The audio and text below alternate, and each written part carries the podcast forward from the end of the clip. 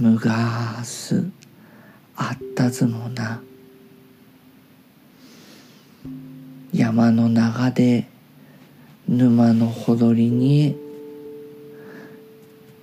小さな店を営む夫婦があったずもな嫁子の腹の中には子供がいてある日どこからともなく拝み屋がやってきて嫁子の腹を指さして言ったずもな。その腹の子は不幸の子供だ。その子供を産んだらおめだずも不幸になるし子供も不幸になる。そう言っていなくなったぞもな。しばらくしてと月十日から三月ぐれ早い頃に嫁子払いたくなって仕方なくなってこらすぐにも生まねばね生まねば嫁子の体が危ねえ。病院に担ぎ込まれたずもんな。そして腹ばさいで生まれた子供はカッパだったぞもな。両手両足に水かきがあって目は真っ黒く濁ってて足もぐんやりと曲がっててカッパが生まれてしまった。そう言って嫁子はさめざめと泣いたずそれでもカッパは育ててもらって大きくなって人間の通う学校に通うようになったぞもな。その頃はミスター・チルドレンのブームだったぞもな。クロスロードイノセントワールド。CD の貸し借りからカッパと仲良くなった女子がいだず。その女子は校の給食放送でカッパと二人でいっぺんミスター・チルドレンの曲をリクエストしたり席替えの時にカッパの隣の席に来て無邪気に笑いながらカッパくんの隣通ったおらだち石土台だもんね。とか言ってカッパは体操どぎまぎしたずもな。英語の時間に筆記体を習ってノートの隅にカッパが筆記体でラブって書いたずもな。そしたらそれを見つけたその女子がカッパのノートのちょっと離れたところに自分の名前を書いたずもな。で、それを先生に見つかって赤丸をつけられてファットって書かれたりしたずもな。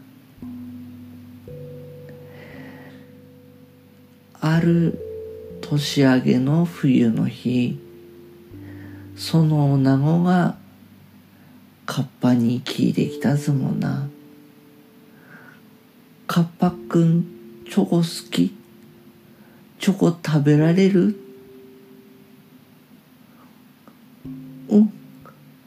す好きだよ。大好きだよ。カッパはそう答えらず。じゃあバレンタインにチョコレートあげるね。トリュフチョコ手作りするね。そう女子は言ったずそれから一月ぐれたって女子とその女子の友達がバレンタインについてあれこれと喋ってた時にカッパは言ったずもな。オーラにもチョコレートくれるんだよね。その時に、その仲良かった女子が、あやっからよって言ったぞもな。その時に、人間であれば気づいたかもしれねえ。あ、これ脈ねえなって。でも、カッパは気づけねかったぞもな。照れ隠しだと思ったかもしれねえな。そして、バレンタインで、チョコレートもらったぞもんな。トリュフチョコ。手作りかどうかは正直わかんねかったぞもんな。カッパはしかりと三倍返ししたず。え、こんなのもらえるの？女子は体操喜んだそうだ。学年が上がってクラスが変わって離れ離れになったぞもな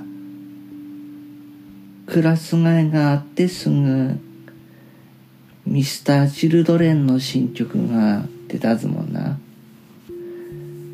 その頃にちょうど女子の誕生日があってカッパはそれをプレゼントにしたぜそしてその一週間後に杉だって告ったと。だけども、女子からの返事は、そんな風には見れねえ。彼氏としては見れねえ。カッパ君には私よりもっとふさわしい人がいるはずだ。って言ったぞもだ。